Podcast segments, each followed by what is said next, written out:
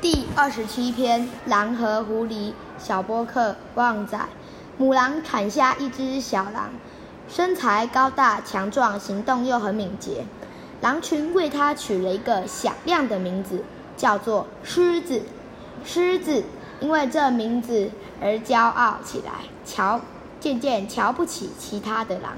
他想，我不该知道这群瘦小。瘦小又笨重的狼混在一一块，我应该住到狮群里才对呀。有只狐狸知道了他的想法，嘲讽地说：“无论你叫什么名字，你人就是一匹狼，这是不可能改变的事实。”